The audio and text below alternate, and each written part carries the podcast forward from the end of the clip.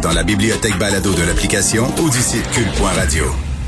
On va parler de la tribu des têtes penchées. Vous connaissez la tribu des têtes penchées. On les voit partout sur la rue qui marchent, la tête penchée. On les voit au restaurant, un face à, un face à l'autre, la tête penchée. Combien de temps ça nous arrive? On va au resto, puis on voit une famille complète, les enfants, chacun avec leur iPad devant eux, euh, papa et maman aussi qui se parlent pas, qui sont chacun sur leur téléphone. La tribu des têtes penchées, c'est un virus énorme. Nous allons parler avec une psychologue, Dr Marianne Sergerie, euh, qui s'intéresse beaucoup à la cyberdépendance. D'ailleurs, elle vient de publier un livre qui va être disponible très bientôt, Cyberdépendance, quand l'usage des technologies devient un problème. Bonjour, Madame Sergerie. Bonjour, Monsieur Martineau. Est-ce qu'on exagère? Je me souviens au début de la télévision, on disait les gens passent trop de temps à regarder la télévision, ça n'a plus de bon sens, les enfants vont devenir amorphes, ils sortent plus dehors. Bon, on dirait qu'à chaque fois qu'il y a une technologie qui arrive, on, est alarmiste, on crie, tout ça. Est-ce que selon vous, on exagère le problème de la cyberdépendance? Ou il existe pour vrai? Ben, c'est un problème euh, qui existe pour vrai. Moi, j'ai l'occasion quand même de, de, rencontrer des personnes qui viennent me consulter pour cette euh, cette, cette problématique-là. Donc, c'est ça que c'est quelque chose qui existe. Est-ce que tout le monde a un problème de cyberdépendance? Effectivement, c'est clair que non. Euh, je pense que ce qui est important, c'est de développer une utilisation responsable des technologies, donc d'arriver à trouver un équilibre parce que les technologies font partie de notre quotidien. elles sont là pour rester, elles ont une utilité, hmm. mais euh, mais c'est ça, c'est un peu comme dans tout, dans le fond, trouver un équilibre pour faire en sorte que ça devienne pas nuisible, pour pas que ça ait d'impact négatif. C'est c'est euh, là où ça devient un problème quand euh, ça prend trop de place, quand ça a un impact négatif dans la vie de la personne. C'est une bonne nouvelle déjà qu'il y a des gens qui se rendent compte qu'ils ont un problème et qui vont vous voir, qui vont voir des psychologues. Donc déjà, c'est un pas en avant là. Oui, tout à fait. Puis euh, on a beaucoup d'outils dans le fond pour aider les gens qui euh, qui ont plus de difficultés à prendre de recul, euh, du recul par rapport à la technologie.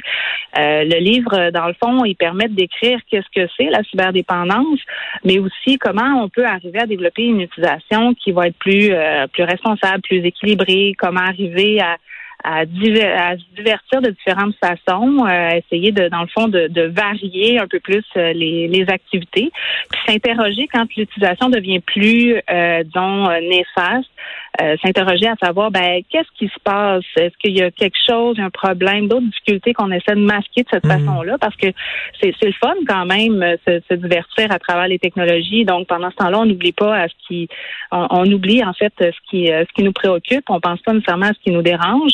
Euh, puis, ben, pour certaines personnes, ça peut devenir vraiment la seule façon de résoudre leur, euh, leur problème. Et ben, le problème nécessairement va pas se résoudre, va grossir.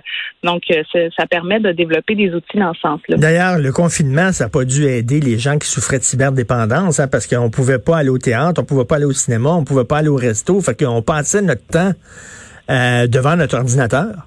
Même, même les cours en ligne. Oui. oui, c'est vrai que c'est un défi. Hein? Ben euh, on essaie de voir. Euh, on ne sait pas encore euh, quels seront les effets de tout ça au niveau des. En fait, pas juste au niveau de la, la cyberdépendance, mais au niveau de la société en général, au niveau de la santé mentale. On ne sait pas encore quels seront les effets de la, de la pandémie. Mais c'est vrai que ça demandait d'être plus créatif pour trouver d'autres façons de se divertir, mais c'était quand même possible. je pense que c'est important aussi de faire une distinction parce que c'est vrai qu'on s'est tourné un petit peu plus vers les technologies pour travailler, pour euh, essayer d'être en contact avec les autres.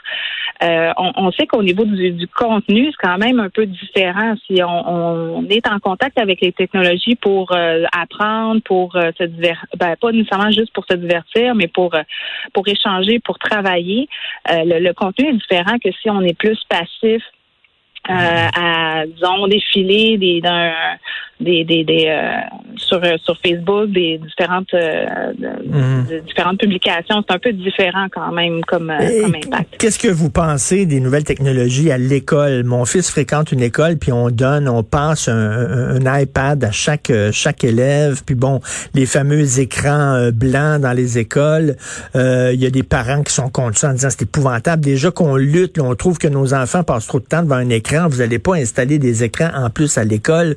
Vous en pensez quoi de ça?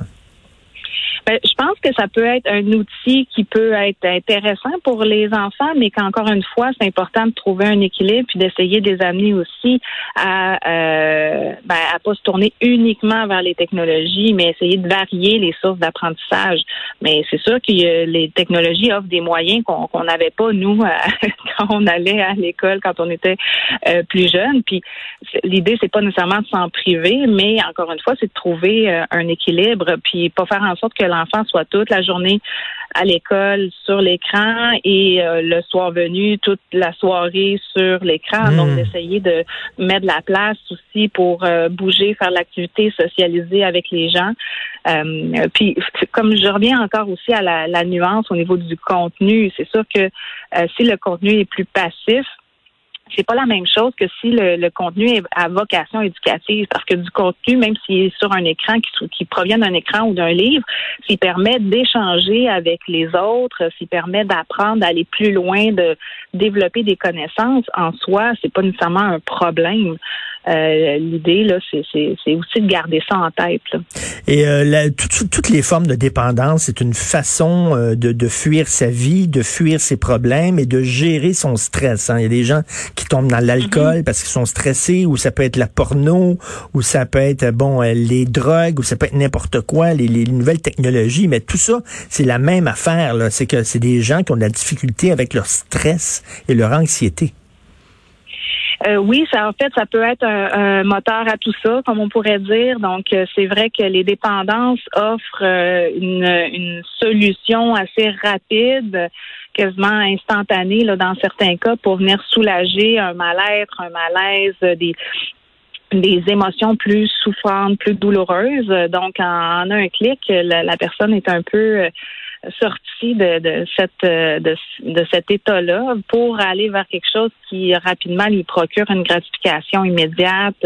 Mmh. C'est agréable, c'est le fun, c'est apaisant. Donc c'est un peu euh, pour ça aussi que c'est si difficile des fois de, de, de, gérer certaines dépendances parce que le comportement, euh, dans, dans, dans, le cas d'une dépendance comportementale, le comportement est, est agréable. Si c'était désagréable, la personne ne le ferait ben, pas. Tout à fait. Vous, vous êtes psychologue. Est-ce que ça existe quelqu'un qui n'a pas besoin de béquilles? Parce que moi, je regarde les gens, là. C'est soit la bouffe, soit le sexe, soit l'alcool, soit la drogue, soit le travail, soit qui passent leur temps au gym. On dirait que tout le monde a besoin d'une béquille parce que la vie moderne, elle est stressante, elle est angoissante. Regardez ce qui se passe avec la pandémie. On ne sait pas qu'est-ce qui va arriver. On dirait que tout le monde a une béquille. Il y, a, des gens, ça va être les nouvelles technologies, mais il y a des gens, ça va être autre chose. Ça va être des achats compulsifs, par exemple. Ça va être euh, ramasser des bébelles dans la maison. Est-ce que ça existe des gens parfaitement équilibrés? J'ose croire que oui. Euh, je pense qu'il y a plusieurs façons effectivement de gérer son stress. Euh, il y a des, des façons, des moyens qui des fois vont avoir plus d'incidences négatives que d'autres.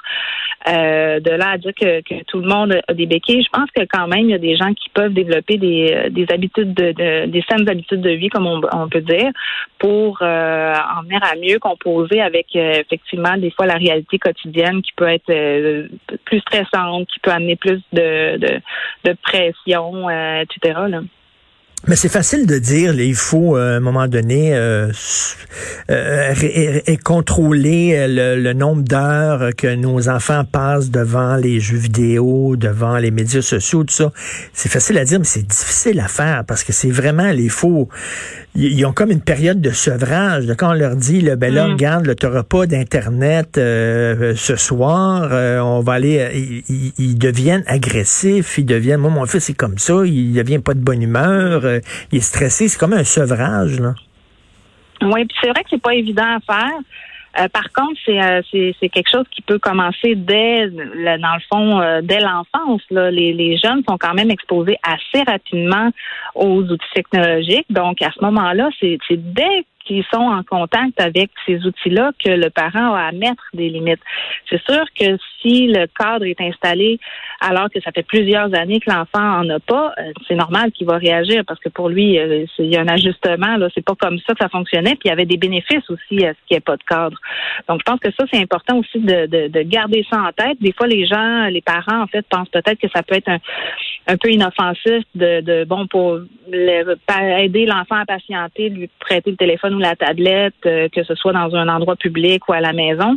Mais je pense que c'est important aussi de, de que cet usage-là, dès le plus bas âge, soit euh, disons, structuré hmm. pour que l'enfant apprenne aussi que, ben, oui, il y a un temps pour être sur les technologies, mais il y a un temps pour faire autre chose aussi. Il va apprendre aussi à mieux gérer sa frustration. Mais c'est d'une tristesse. Quand, on va, quand on va au restaurant, là, puis on le voit régulièrement, là, papa, maman, puis les mm-hmm. enfants, chacun devant leur iPad, leur téléphone intelligent, puis qui se parlent mm-hmm. pas. Ça arrive souvent ben c'est là où euh, justement des fois on peut se mettre au défi puis dire ok bon on range les technologies, euh, on prend le temps de discuter, chacun raconte sa journée ou euh, chacun raconte une histoire particulière qui, qui est survenue disons dans la dernière semaine. Ou donc trouver des thèmes pour échanger, je pense que ça peut être un beau défi. C'est c'est sûr qu'au début quand on est habitué de faire quelque chose puis qu'on l'arrête, ça peut amener un sentiment de détresse ou ça peut amener de, un inconfort, mais euh, c'est pas parce que l'inconfort est ressenti qu'il va pas se dissiper si quand même on continue puis on essaie de trouver d'autres voies.